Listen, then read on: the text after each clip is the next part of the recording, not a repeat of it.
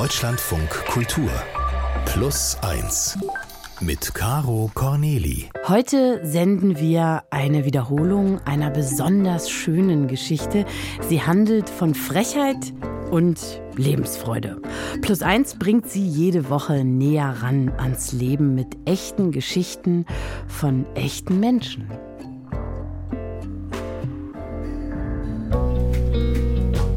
Ja, die Geschichte der Woche, die kommt in dieser Woche von einem Hörer.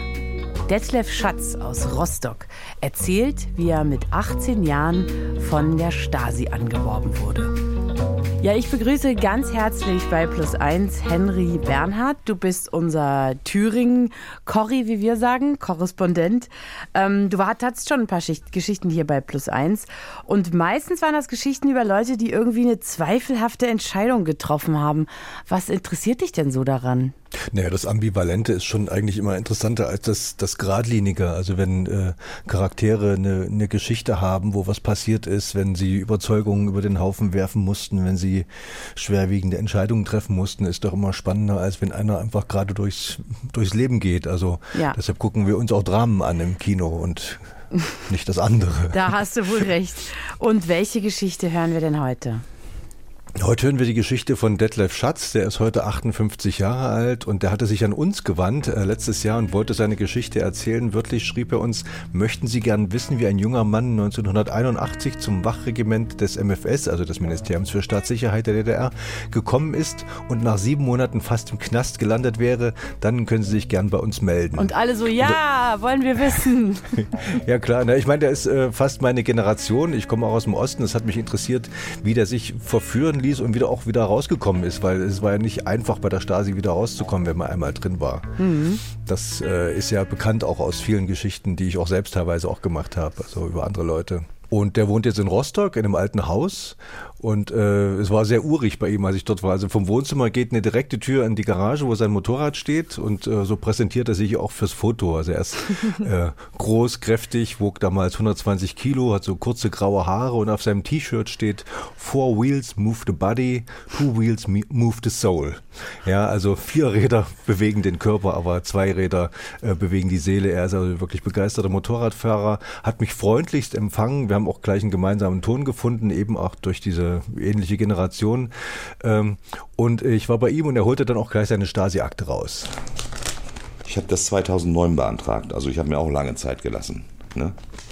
um äh, diese Akte äh, mir zu holen. Aber ich habe auch mal gehadert mit mir. Und 2009 war dann irgendwie mal in Waldeck, in, in Rostock-Waldeck, Tag der offenen Tür. Und da habe ich das beantragt. Kurios war, ich gehe rein zu dieser Frau und sage, ja, ich bin der und der und ich möchte gerne meine Akte beantragen. Und sagt sie, ja, ist kein Problem. Und wer sind Sie, was sagen Sie? Ich sage, na, ich war beim Wachregiment Felix Jasinski. Dann waren Sie ja Mitarbeiter. Da ging es mir nach dieser langen Zeit, nach über 20 Jahren, ging mir richtig ein Kloß durch den Bauch. Ja, war ich, aber nur ganz kurz. Aber trotzdem müssen Sie das bezahlen, wenn Sie die Akte haben wollen. Hier steht es ja auch hier. Herausgabekopien, 17 Kopien mit Kostenbescheid und Überweisungsträger. Der hat ja. ja eine fantastische Stimme. Äh, Detlef hat eine richtige Radiostimme, definitiv, finde ich Detlef auch. Ja, Schatz, ja. toll. Ja, und wie, wie ging das Ganze los? Wie, wie alt war da Detlef damals? Na, er war 17, als die äh, Stasi sich an ihn gewendet hat. Äh, und das, dieses Wachregiment Felix Dzerzhinsky, muss man vielleicht nochmal dazu sagen, das war so eine Art militärischer Arm der Stasi, so eine Art Leibgarde der SED. Ähm, und wie er dort jetzt genau hingekommen ist, wollen wir jetzt wissen. Man muss noch wissen zum Hintergrund, sein Vater war ein hoher Offizier in der, in der NVA, in der Nationalen Volksarmee. Sie lebten in Rostock. Und im März 83 äh, kommt dann Besuch. Ob angekündigt oder nicht, weiß Detlef heute nicht mehr. Angefangen hat es alles, da war ich im ersten Lehrjahr. Da kamen zwei Herren zu uns nach Hause im Anzug, haben erst mit meinem Vater geredet und mit meiner Mutter. Und dann haben die mich dann ins Wohnzimmer geholt. Wie gesagt, ich war 16 oder 17.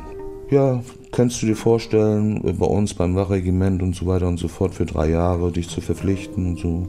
Und ich habe gesagt, ja, eigentlich ist mein Plan so, ich wollte eigentlich Militärkraftfahrer werden, äh, weil ich sehr motorenaffin bin und sehr gerne bastel und so und meinen Führerschein auch gerne machen wollte. Ja, das können wir dann bestimmt auch ermöglichen. Also man muss dazu wissen, äh, die Rekrutierung der Stasi folgte ganz besonderen Gesetzen. Man konnte sich bei denen nicht bewerben. Ich wollte gerade fragen, so locker hätte ich es mir gar nicht vorgestellt. Ja, ja, das war immer so, dass die Stasi auf die Leute zukam, die sie haben wollten. Und dann stellt man sich die Frage, warum gerade Detlef? Es war üblich, dass sie sich an systemnahe Familien gewandt haben, also wo die Eltern oder Ehepartner schon bei den Sicherheitsorganen in Anführungsstrichen mhm. waren, also bei Polizei, Stasi, NVA, Grenztruppen. Und meine Vermutung ist einfach, und auch Detlefs Vermutung, der Vater, hoher Offizier der NVA, Fregattenkapitän, äh, Mutter hat in der Volksbildung gearbeitet, beide SED, beide keine Westkontakte, durfte der Vater schon nicht aus beruflichen Gründen. Und das Wohngebiet bestand wohl auch rein aus Armee und Stasi. Und Detlef hat zwar die Schule mit sehr mäßigem Erfolg bestanden, also er hat mit vier abgeschlossen, hat mir das auch gezeigt, aber er sagte den schönen Satz, ein gutes Pferd springt nur so hoch, wie es muss. Machte, er hat dann eine Klempnerlehre gemacht und sagt selbst, dass er unendlich faul war. Ähm, und man konnte ihn also schwerlich mit irgendwas unter Druck setzen, aber er. Aber er war freiwillig dabei, er war ein solides DDR-Gewächs. Genau, er hat sich um Politik, hat er sich einen Scheißdreck gekümmert, kann man sagen. Sein einziges Interesse galt, galt eigentlich Motoren, Mopeds, Motorrädern. Er kann heute noch aufzählen, wo er welches Motorrad gekauft hat und zu welchem Preis und wo er es wieder verkauft hat. Äh, und nun kommt die Stasi und will ihn verpflichten. Und man muss äh, dazu noch erklären, also Verpflichtung war so üblich, die, sowohl die Stasi, aber auch vielmehr natürlich noch die Armee, die NVA, kam in die Schulen dann sogar und hat wirklich üblen Druck ausgeübt auf junge Leute, auf Jungs, die äh, keinesfalls volljährig waren, die 12, 13, 14 Jahre waren. Und die Jungs unterschrieben dann was, irgendwie haben sich verpflichtet für drei Jahre Armee, für zehn Jahre, für 25 Jahre. Äh, und äh, das war natürlich nicht rechtsverbindlich. Dennoch ist man dort auch schwer wieder rausgekommen, wenn man sich einmal verpflichtet mhm. hatte. Ja. Und da ist halt Detlef da auch reingerutscht. Ähm, er war, wie er selbst sagt, 17 Jahre alt, wusste nicht, worauf er sich da einlässt. Und sie hatten ihn so ein bisschen an der Angel natürlich. Er wollte einen Führerschein machen, der war im zivilen Leben äh, schwer zu kriegen, also gerade der Lkw-Führerschein. Und er dachte sich, na, wenn ich dort irgendwie Kraftfahrer werden kann, dann kann ich an Motoren schrauben. Äh, außerdem Wachregiment kriegst du mehr Geld, als äh, wenn du normalen Wehrdienst machen würdest. Und großer Vorteil, er wäre gleich oder er ist gleich mit 18 Jahren dorthin gekommen und nicht erst irgendwie mit Ende 20, wo ja viele schon eine äh, Familie gegründet hatten. Und äh, wenn man dann zur Armee kam oder halt zur Stasi, äh, war das deutlich unangenehmer. Also war alles Bombe für ihn eigentlich. Eigentlich ja. Er wollte es, wollte es hinter sich haben, ja. Und äh, hat das wohl gleich, auch am gleichen Tag entschieden. So, und dann haben sie mir Bedenkzeit gegeben und dann habe ich mit meinem Vater darüber geredet und der hat gesagt, tatsächlich, also das musst du ganz alleine entscheiden, da rede ich dir nicht mal rein. Und letztendlich habe ich mich dann dazu bereit erklärt und habe das dann gemacht, diese Verpflichtung. Ja, das war am 24. März 1983. Da, er hat mir das alles gezeigt. Er hatte die Stasi-Akten zu Hause. Unterschreibt er seine Bereitschaftserklärung, drei Jahre als Soldat auf Zeit im Wachregiment Felix Dzaczynski der Stasi seinen Wehrdienst zu leisten. Und kommt dann wirklich auch hin, kurz nach seinem 18. Geburtstag. Bedenken hat er keine, aber auch keine Ahnung, was ihn erwartet. Kommt dann erstmal in die Grundausbildung, gar nicht so weit weg von Rostock. Und Grundausbildung heißt in der DDR, Armee oder Stasi, das ist fast wie Knast. Also da kommt man auch nicht raus, da kommt man auch nicht in den Ausgang. Und seine Grundausbildung war sehr hart. Ja, er erzählte von langen Märschen bis zu 60 Kilometern, von einer heftigen Nahkampfausbildung. Und äh, das hat ihm erstmal ganz gut gefallen, glaube ich. Sie haben ihn mitgerissen, auch politisch. Und äh, ich habe mal gesucht nach einem Lehrvideo von der Stasi. Und da sieht man so Uniformierte vor, dem, vor der ersten Mai-Tribüne in, in Berlin, vor der SED-Spitze, äh, da so Wache stehen. Jeder Soldat muss verstehen, im Wachregiment steht er nicht einfach Posten. Hier dient er unmittelbar der zuverlässigen Sicherung der Macht der Arbeiter und Bauern – hier ist er selbst ein Teil der Machtausübung und ihr Repräsentant. Indem er diese Macht und ihre führenden Vertreter gegen die konterrevolutionäre Tätigkeit äußerer und innerer Feinde schützt, Überraschungen jeglicher Art verhindert, leistet er einen wichtigen Beitrag zur Verwirklichung der auf das Wohl des Volkes und die Erhaltung des Friedens gerichteten Politik der Partei der Arbeiterklasse.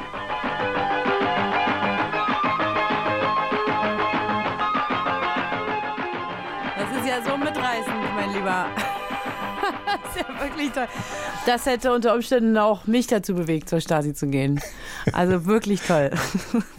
Großartig gemacht, ja, ja. ja. Auch noch, äh, aber Westmusik drunter, ja, von ja, Jean-Michel Jarre. Ja, und da hörst du halt da drin, ja, jeder muss so kämpfen, als hinge von ihm und seiner Tat allein der Schutz und die Sicherheit des Sozialismus ab. Das haben sie den jungen Männern da erzählt, die ja auch fast noch Kinder waren, ja, und es wird ihnen also auch eine unglaubliche Bedeutung zugesprochen. Sie können sich sehr wichtig fühlen. Und es hat auch funktioniert bei Detlef. Nach der Grundausbildung, nach diesen acht Wochen, kam ich nach Hause zum Weihnachtsurlaub. Da haben meine Eltern mich sogar erstaunt angeguckt, äh, wie viel Rotlichtbestrahlung ich bekommen habe. Und die waren ja beide in der Partei und beide überzeugte äh, Sozialisten. Da waren die sehr erstaunt, was ich für Meinungen vertrete, für rote Meinungen. Aber das hat sich dann relativ schnell geändert. Der Begriff Rotlichtbestrahlung für Gehirnwäsche, der war mir auch noch nicht so richtig bekannt, aber okay, jetzt, er macht ja auch Sinn so ein bisschen. Ja, ja, das hieß damals so. Das war die Politschulung dann im, bei der äh, Stasi und natürlich auch bei der NVA und so weiter. Aber auch in der Schule hat man das Rotlichtbestrahlung genannt. Eigentlich überall. Ja, und Detlef sagte wohl schon äh, am Ende des Turns, wenn man genau hingehört hat, aber das hat sich relativ schnell geändert. Ja? Also er erlebt dann immer mehr Einengung und Zwang und kann sich schlecht unterordnen. Und das ist ja das Schlimmste in einer Armee, die auf starrem Gehorsam basiert. Ja? Das war ja nicht äh, keine moderne Armee, sondern eine mit nach sehr alten, starren Regeln und die, dieses Stasi-Wachregiment natürlich auch. Ähm, und er ist da immer noch nicht politisch irgendwie, sondern er ist einfach äh, mürrisch und renitent und ähm, hat keine richtige Lust, sich diesen Befehlen unterzuordnen. Und er ist dann ein Vierteljahr dabei und erlebt dann dort Dinge, die ihn anfangen zweifeln zu lassen an dieser Institution Wachregiment und auch am Befehlsregime. Da hatten wir Nahkampfausbildung in der Turnhalle, in der Sporthalle. Und wir hatten so einen relativ beleibten Jungen dabei, der nicht so gut sportlich drauf war. Und wir mussten alle Fallschule vorwärts machen. Er sprang dann über den Bock rüber, versuchte seine Fallschule und man hört es nur laut knacken und sein Schreien. Und die Unteroffiziere haben ihn angebrüllt, er soll aufstehen, tralala hin und her. Und ich bin dann hingegangen, habe ihn hochgeholfen und dann wollte mich dieser Unteroffizier dann, äh, kommen Sie her zu mir. Und da bin ich natürlich nicht hingegangen mit ordnungsgemäßer Meldung, genauso Unteroffizier, sondern ich habe gesagt, mit verschränkten Armen auf dem Rücken, Sie wollten was von mir. Da war ich bei denen schon unten durch. Ja, und am gleichen Abend wurde er dann rausgeholt äh, vom Abendbrot, durfte nicht aufessen und musste mit Gasmaske durch den Wald rennen, bis er gekotzt hat. Und da hat Detlef dann auch schon angefangen, was zu begreifen über die DDR, wie sie funktioniert, äh, dass man entweder sich wohlverhält, dann läuft alles, oder es drohen Sanktionen. Und äh, in diesem starren Befehlssystem, wo es äh, definitiv nicht darauf ankam, selbst zu denken oder selbst Entscheidungen zu treffen, wurde er zunehmend unbequem dann. Er ist erstmal irritiert und erschrocken von diesem Zwischenfall und merkt schnell, dass er wirklich nur Befehlen gehorchen soll und das passt ihm nicht. Er will sich einfach nicht unterordnen. Ja? Und äh, wieder seine Einstellung, Pferd springt nur so hoch, äh, wie es springen muss und er hat einfach keine Lust, da über jedes Stöckchen zu springen. Und man muss sagen, das gelang nicht vielen in DDR-Befehlsverhältnissen. Also ich kenne es selbst von der NVA, dieses Prinzip Teile und Herrscher hat wirklich viele dort zum, ja, zum Schwein gemacht, kann man fast sagen, ja, oder hat Leute zum Schweigen gebracht. Und dazu kommt auch noch, Detlef merkt nun, äh, dass aus diesem Versprechen, dass er Militärkraftfahrer werden äh, kann, nichts wird. Ja, Militärkraftfahrer, Pustekuchen. Es hatte sich ja schon in der Grundausbildung dann rausgestellt, dass wir nur zum Wachregime da waren. Wach- und Sicherungseinheit in Rostock war dafür zuständig, erstmal sämtliche MFS-Gebäude, die zu bewachen. Und man schlüpfte ja in alle Uniformen. Also wir sind ja das MFS und wir schlüpfen auch mal in Post oder in Zöllner oder auch mal in Marineuniformen. Und es war tatsächlich so, alle Schiffe im Rostocker Hafen oder überhaupt in den Häfen, oben auf der Gangway stand dann immer ein Matrose. Da stand auch Volksmarine dran am Bändchen oben, aber das waren eben Leute vom MFS, die dafür zuständig waren, dass da ja keine falschen Leute aufs Schiff raufgeraten. Es ist eine Katastrophe. Und wenn man kein Sitzfleisch hat, und ich bin so ein Mann, der immer was machen muss, war da auch damals schon so, mehr hyperaktiv, will ich mal sagen. Also ich musste immer irgendwas zu tun haben. Es war eine Katastrophe für mich. Also sie haben mich eigentlich richtig verarscht und deswegen war ich auch nicht so gut zu sprechen auf die Jungs. Ja, und jetzt ist er aber natürlich, was das angeht, beim falschen Verein gelandet. Ne? Man kann ja jetzt nicht sagen, ihr habt mir versprochen, ich kann hier Kraftfahrer werden. Das sah im Katalog ganz anders aus. Also er kann sich ja kaum beschweren darüber. Kann er nicht, nee, nee. Aber dieses Wache stehen ist halt wirklich unendlich langweilig, ja. Und dann zerrt noch dieses Gewicht dieser Maschinenpistole und von vielen äh, Patronen an, der, an deiner Schulter. Aber was machen? Kündigen kannst du nicht so einfach bei der Stasi. Das mhm. war nicht so einfach. Und er hatte sich ja auch verpflichtet dazu und das unterschrieben und seinen Eid da gesprochen. Und das Ding war ja auch, die Konsequenzen, wenn er dort raus wollte, waren ja auch nicht genau berechenbar. Auf jeden Fall war es unangenehm. Es könnte ja auch seine Eltern treffen. Sein Vater war in einer hohen Position in der NVA und anderthalb, anderthalb Jahre Wehrdienst muss ohnehin jeder Mann leisten in der DDR. Überlegt dann sogar, äh, Detlef hat er mir erzählt, hauptamtlich bei der Stasi anzuheuern, hatte dann so Fantasien, so Terroristenjagd wie bei James Bond oder so und hat dann einen Freund seines Vaters angesprochen, der hauptamtlich war bei der Stasi.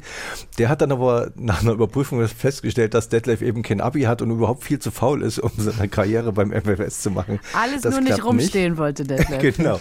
So, und dann kommt aber noch dazu Ostern, also erst ein knappes halbes Jahr nach seiner Einberufung, lernt er so ein Mädchen kennen aus Berlin, eine Tremperin, die hat er mitgenommen die war an einer erweiterten Oberschule, wollte also Abi machen, hat sich sehr gut mit ihr verstanden und die redet anders als seine Eltern und sein Politoffizier und besucht sie mehrfach in Berlin, lernt dort andere aufmüpfige Leute kennen. Man kennt ja diese Geschichten aus den 80er Jahren, hört dann auch auf der ersten Mai-Demo in Berlin so die Spötteleien über die kreisenden Herrscher, die er ja beschützen soll äh, mit seiner, mit der Waffe in der Hand und interessiert sich einfach ansonsten auch privat für ganz andere Dinge als das, äh, was ihn dort so äh, im täglichen Dienst äh, erwartet. Die Neue Deutsche Welle war ja gerade am Start und wir haben dort auch NDR 2 gehört, ne? wenn bestimmte Leute nicht mit im Zimmer waren. Ja, da hatte ich mir dann auch so ein Büchlein äh, angeschafft, so ein, so ein kleines Notizbuch, so wie dieses hier in der Größe. Da habe ich dann Texte reingeschrieben von dieser Neuen Deutschen Welle, die Titel, die mich interessiert haben. Und habe dann auch selbst so ein bisschen, naja, nicht gereimt so ein bisschen, also versucht, so ein paar Liedtexte selber zu entwerfen. Auch das Büchlein hat mich dann so ein bisschen hochgehalten. Ja, und man, äh, das ist ja die eine Sache, wenn jemand seine, seine Geschichte erzählt, dann äh, strickt man auch gern so an Legenden, aber Detlef hat ja glücklicherweise auch seine Stasi-Akte und da wird genau auch so ein Bild von ihm gezeichnet, der eben nicht reinpasst in so ein straffes Regiment. Er ist eben nicht linientreu, nicht schnittig, er ist nicht zu allem entschlossen. In der Akte steht dann auch inoffiziell wurde bekannt, das heißt auch seine äh, Kameraden haben ihn dann auch bespitzelt. Er wollte im Mittelpunkt stehen, er befolgt Befehle nur widerwillig, zitiert Westmedien, bezeichnet SED-Genossen als Mitläufer. Also das äh, ist kein, er zeigt da keine so große Begeisterung. Ich vor. Das ist ja der größtmögliche Kontrast. Einerseits diese losgelassenen wilden Leute, an, auf der anderen Seite der Mauer die neue deutsche Welle, für die alles möglich war und er so eingesperrt, der nur davon träumen kann. Also das ist ja fast tragisch. Ja, ja, also in der Akte steht auch drin, dass ihn äh, nur seine Mutter eigentlich in der DDR gehalten hat, dass er sonst auch gern weg gewesen wäre. Mhm. Und das sind natürlich alles erhebliche Sündenfälle im SED-Staat, zudem er ist ja nun im, wirklich im Herzen der Stasi, kann man sagen, ja. Aber hauptsächlich hat er die Schnauze voll, nicht vom Staat, sondern vom Wache stehen. Aber dann setzt er halt noch einen drauf.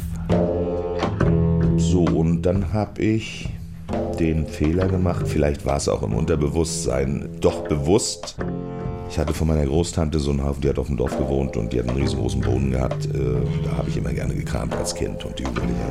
Da habe ich auch viele Bücher mitgenommen. Und ein Buch hatte ich, das nannte sich vom Titel her Krieg und Dichtung. Untertitel von Soldaten, die zu Dichtern wurden und Dichter, die zu Soldaten wurden.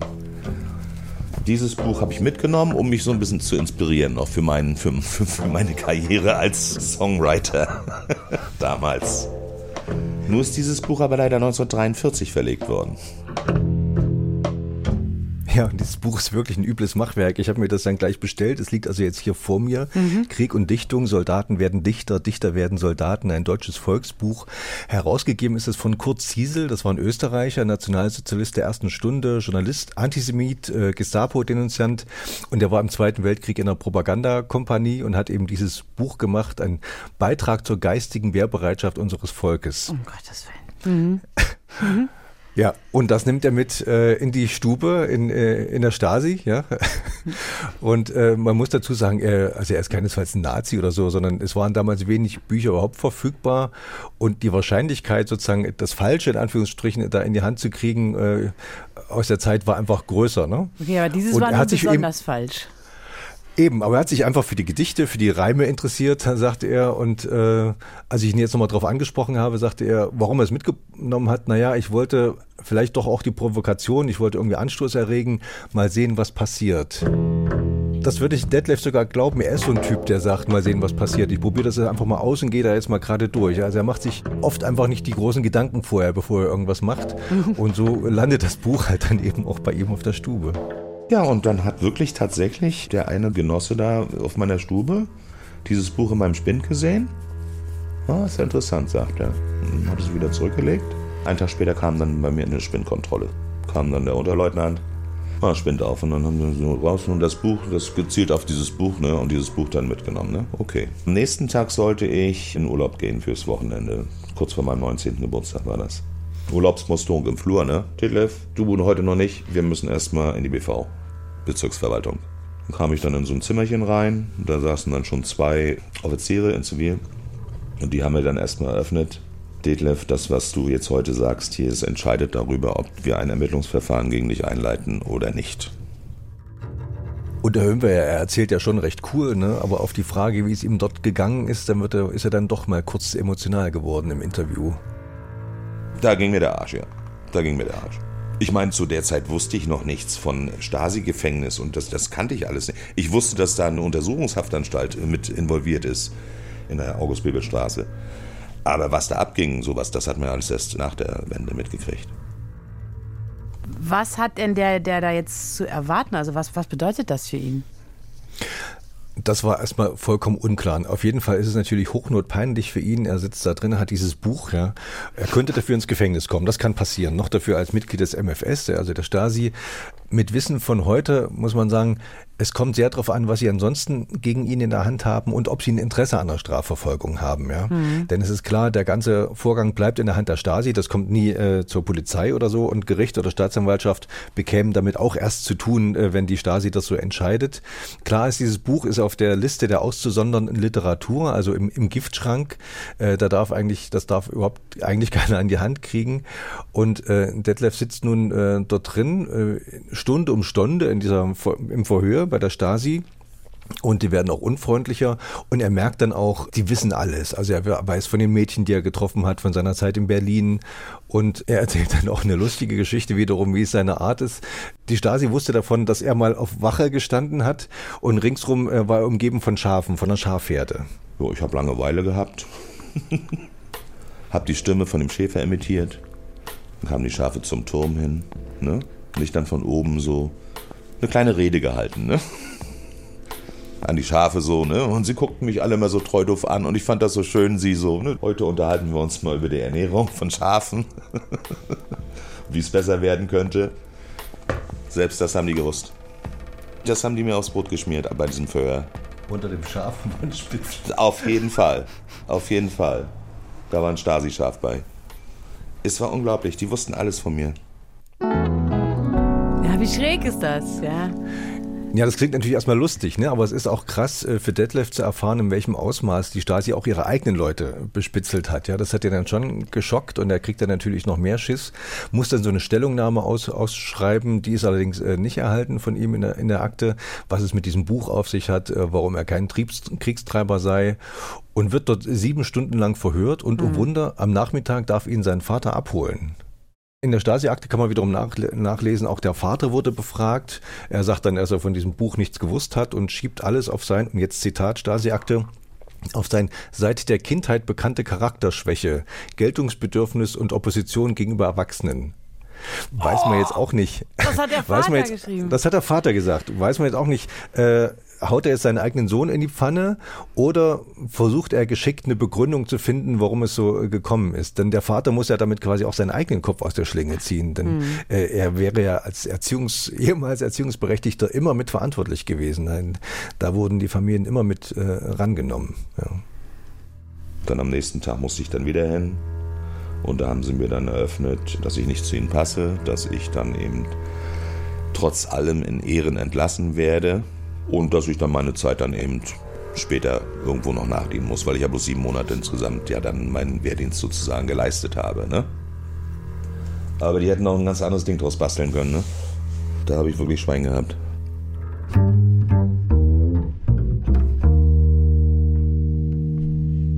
Weshalb wird er aber in allen Ehren entlassen? Ich denke mal, es hat verschiedene Gründe. Wahrscheinlich hat der Vater eine Ro Rolle gespielt, denke ich mir. Er war ja Korvettenkapitän, also doch ein hohes Tier bei der ähm, NVA-Marine. Und wenn sein Sohn ein Staatsfeind wäre, würde es auch auf ihn zurückfallen. Möglicherweise hat er da auch so ein bisschen äh, seine Beziehung spielen lassen, weiß man jetzt aber nicht. Außerdem gab es auch ein Eigeninteresse der Stasi zu sagen, wir haben keinen Fehler gemacht, als wir diesen Detlef Schatz eingestellt haben. Und der Abschlussbericht beginnt dann auch mit diesen Worten, der Abschlussbericht der Stasi. Die Überprüfungsergebnisse vor Einstellung des Genossen Schatz in das MFS ergaben keine wesentlichen kaderpolitisch zu beachtenden Faktoren, die einer Einstellung entgegenstanden. Das heißt, wir haben es nicht wissen können, dass er der Falsche ist. Wir haben keinen Fehler gemacht und jetzt will man ihn einfach geräuscharm loswerden, ohne äh, Aufsehen zu erregen. Er hat einfach Glück gehabt dabei. Wie hat denn jetzt ihn diese ganze Stasi-Sache ähm, weiter beeinflusst in seinem Leben? Na, für ihn war es so eine Art äh, Schnellkurs DDR-Realität. Ja, also äh, in der NVA und auch in der Stasi, das war ja wie, wie so eine DDR in einer Nussschale. Da mhm. waren die Machtverhältnisse noch klarer, die Unterordnungsverhältnisse klarer und man hat auch sehr deutlich gezeigt gekriegt, worauf es ankam, eben auf Unterordnung und äh, Gehorsam und Befehlen zu gehorchen. Er ist erwachsener geworden. Ja? Er hat das Innere der Stasi erlebt, wovon er vorher überhaupt nichts wusste und hat sich dann eigentlich erstmal ins Private zurückgezogen, als er wieder draußen draußen war. Irgendwie eine Erleichterung. Es war eine Erleichterung, dass ich diesen stupiden Dienst nicht mehr machen musste. Aber ich war 19. Ich war froh. Ich habe mir dann einen Monat später mein Motorrad gekauft und dann habe ich mich darauf konzentriert, habe meine Arbeit gemacht und habe an meinem Motorrad geschraubt und, und dann hat sich das so entwickelt, dass wir dann diese DDR-Biker-Szene dann so auch mit aufgebaut haben. Nein, aber ich war eigentlich wirklich froh, dass ich da weg war aus ihm wäre ja auch noch ein sehr guter Schlagersänger geworden. Das ist ja wirklich schade, ne? Naja. Ja, aber der hätte, der, so, so hoch springt er dann halt nicht. Er ist dann wieder Klempner ja, geworden ja. und hat dann auch keine Nachteile zu befürchten. Also wenn er angenommen, er hätte studieren wollen, wäre ihm das sicher auf die Füße gefallen, diese Geschichte da, dieser Rausschmiss bei der Stasi. Da er aber Klempner war, ist ihm da überhaupt nichts passiert.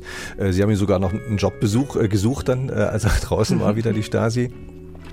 Und äh, er sagte auch zu mir, Pläne musste man nicht haben in der DDR als Klempner. Das heißt, er, hätte, er hat überall Arbeit gekriegt. Handwerker waren damals extrem schlecht zu kriegen. Er konnte am Wochenende noch zusätzlich schwarz arbeiten, hat dadurch gut verdient, hatte Geld für seine Motorräder und äh, organisiert dann so einen Bikerclub, ist bei Bikertreffen dabei, hatte mir dann auch Fotos gezeigt. Heiratet mit 23 und lässt sich mit 25 wieder scheiden. Das passt wieder zum Bild. Ne? Also er mhm. schlittert irgendwo rein, dann auch wieder raus. Er ist aber äh, kein Oppositioneller, das darf man jetzt nicht denken. Aber man braucht doch kein Oppositioneller zu sein, um mit vielem in der DDR nicht einverstanden zu sein. Ja, und er richtet sich aber ein. Also es war ja damals auch so, die DDR, die Teilung, die Mauer erschienen ja auch für die Ewigkeit gemacht. Es war ja nicht absehbar, dass es damit äh, in wenigen Jahren vorbei sein würde. Ich habe dann auch viel drüber nachgedacht. Was ist hier los in diesem Land? Ne? Übrigens habe ich auch mal einen Parteisekretär, als ich in einer Firma gearbeitet habe, da habe ich mal den Parteisekretär angequatscht. Sag mal, was hältst du davon, wenn ich bei euch eintrete in die SED? vielleicht kann man doch mal da was verändern, so als junger Mensch. Und da hat der Parteisekretär zu mir gesagt, Detlef, du, also das wäre eine gute Idee, aber verändern kannst du bei uns nichts. Also da bist du fehl am Platze. Und das hat doch überall gebrodelt, das war doch nichts mehr intakt. Ja, und trotzdem wollte er nicht investen. Er hat ja viele weggehen sehen von seinen Freunden und Bekannten. Äh, bleibt da und macht seinen Job und äh, schraubt an seinem Motorrad. Und diese Episode beim Wachregiment verblasst dann auch so, muss man sagen nur mit 27, also kurz vor Ende überhaupt, dass es möglich ist, wird er nochmal eingezogen und dann zur NVA allerdings und muss seine restliche Zeit dort noch absitzen und macht das so auf einer halben Arschbacke und das Witzige ist ja, er wird quasi in ein verändertes Land entlassen. Er kommt raus und geht dann sofort auf die Demo, die dann im Rostock stattfindet im Herbst 89 und steht mit anderen Demonstranten dann vor der Stasi-Bezirksverwaltung in dem Gebäude, in dem er Jahre vorher verhört wurde und, und demonstriert dann für Reformen in der DDR. Dann kommt der Mauerfall und dann ist es auch bald vorbei mit der DDR. Ja, aber auch wieder so typisch Detlef, dass er sich doch vorstellt, dass er da was verändern kann. Wie, wie liebevoll und naiv dieser Mann ist, oder? Und dass er sich auch für Reformen stark macht und nicht gleich das ganze Regime stürzen will. Naja, so waren aber auch die 80er Jahre. Und natürlich wusste man, äh, wenn man sozusagen auf offiziellem Wege in Anführungsstrichen was ändern wollte, dann gab es nur den Weg über die SED. Natürlich gab es den nicht, weil man in der SED nichts ändern konnte. Aber mhm. äh, viele von den Oppositionellen waren auch in der SED mit der Hoffnung, dort was zu ändern, sind dann entweder wieder ausgetreten oder rausgeschmissen worden. Ja, das war nicht unüblich. Ach so. Ja, dann war ja Schluss mit DDR. Wie ging es denn dann weiter für Detlef? Er hat unterschiedlichste Jobs gemacht. Erstmal noch als Klempner, dann war er im Trockenbau, war mal Büromaschinenvertreter, war in der Flüchtlingshilfe, hat Blutkonserven durch Mecklenburg gefahren und sehr lustig auch noch 26 Jahre nach seiner Scheidung trifft er seine Ex-Frau wieder und seitdem sind sie wieder zusammen. Ja, Nein! Sehr, doch, ja. Ach. Er ist ein sehr zufriedener, ausgeglichener Mensch und eins hat nun reingehauen, er hat seit Jahren Krebs und als ich ihn gesprochen habe, äh, hat man auch so, so Flecken gesehen auf seiner Haut. Hm. Äh, und äh, wir haben letztens telefoniert und es ist deutlich schlimmer geworden. Ja, zwar zwischendurch sogar schon auf der Palliativstation. Das heißt, äh, das ist ja eigentlich die letzte Station, die man äh, betritt in einem Krankenhaus, ist dort aber wieder rausgekommen, sprach dann davon, dass er nur noch in Monaten rechneten. Als wir das mhm. letzte Mal jetzt wieder nochmal Kontakt hatten, kurz vor der Sendung, weil ich ja auch wissen wollte, wie es ihm geht, sprach er wieder von Jahren. Also das ist alles so ein bisschen wackelig, aber hat sich, also die Stimme ist die gleiche, er redet genauso lustig und ähm, hat seine Art behalten. Was er verändert hat, er hat sich ein anderes Motorrad gekauft, weil sein vorheriges einfach zu schwer äh, geworden ist, weil er selbst äh, um die 40 Kilo abgenommen hat. Also er ist ein, ein, ein Mensch geblieben, der nach vorn schaut und immer was Gutes erwartet eigentlich. Und meist hat das auch funktioniert in seinem Leben. Und ich hoffe, dass bei dem Krebs jetzt auch so sein wird, dass, es, äh, dass er noch lange damit leben kann. Also genau so habe ich ihn auch wahrgenommen hier, ähm, wie ein jemand, der was Gutes erwartet und dem das dann deswegen vielleicht auch passiert. Ja, jetzt war diese Zeit in der Stasi ja von relativ kurzer Dauer, also sieben Monate und ist auch schon 40 Jahre her. Trotzdem hat sich Detlef gemeldet und wollte diese Geschichte erzählen. Inwiefern ähm, hat ihn das denn geprägt? Also warum ist das so bedeutsam für ihn? Ich glaube, er erschreckt immer noch über seine Naivität damals, dass er sich so schnell einfangen lassen hat von diesen beiden Männern, die ihm da das Blaue vom Himmel versprochen haben.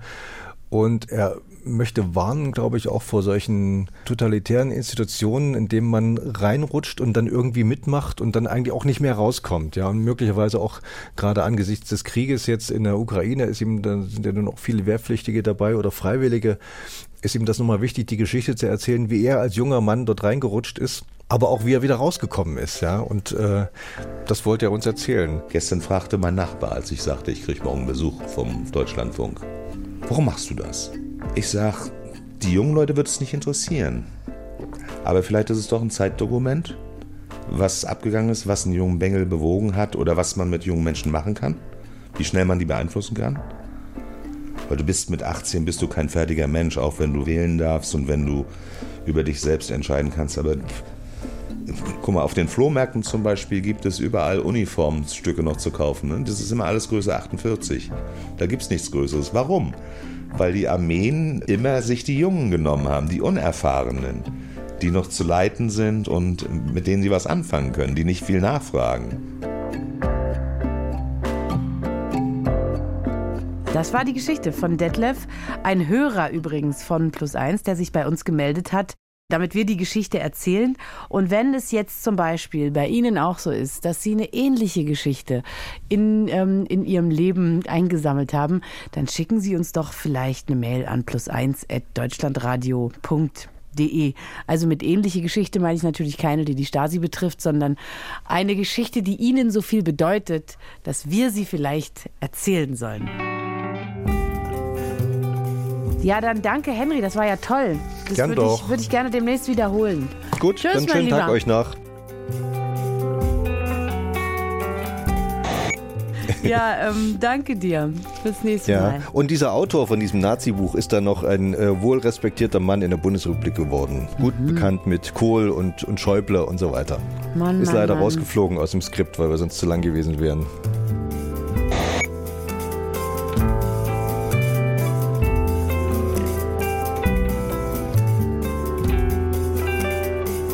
Diese Geschichte, die Sie heute gehört haben, die war eine Wiederholung.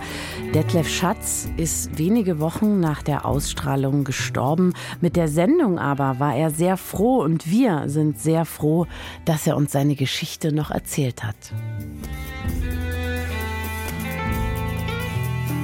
Alle Plus 1 Geschichten finden Sie in der Deutschlandfunk Audiothek App. Abonnieren Sie Plus 1 doch dort, wenn Ihnen Plus 1 gefällt.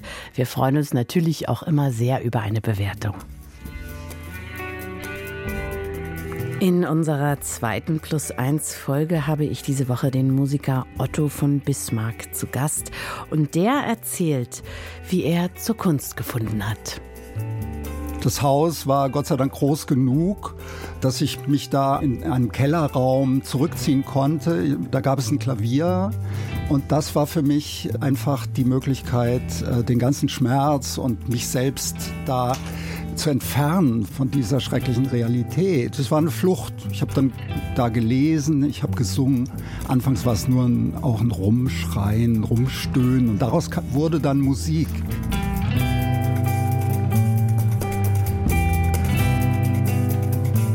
Plus 1 ist ein Podcast von Deutschlandfunk Kultur. Autor Henry Bernhard. Die Redaktion unserer Geschichte in dieser Woche hatte Emily Ulbricht. Producerin Bettina Konradi. Moderiert habe ich, Caro Corneli.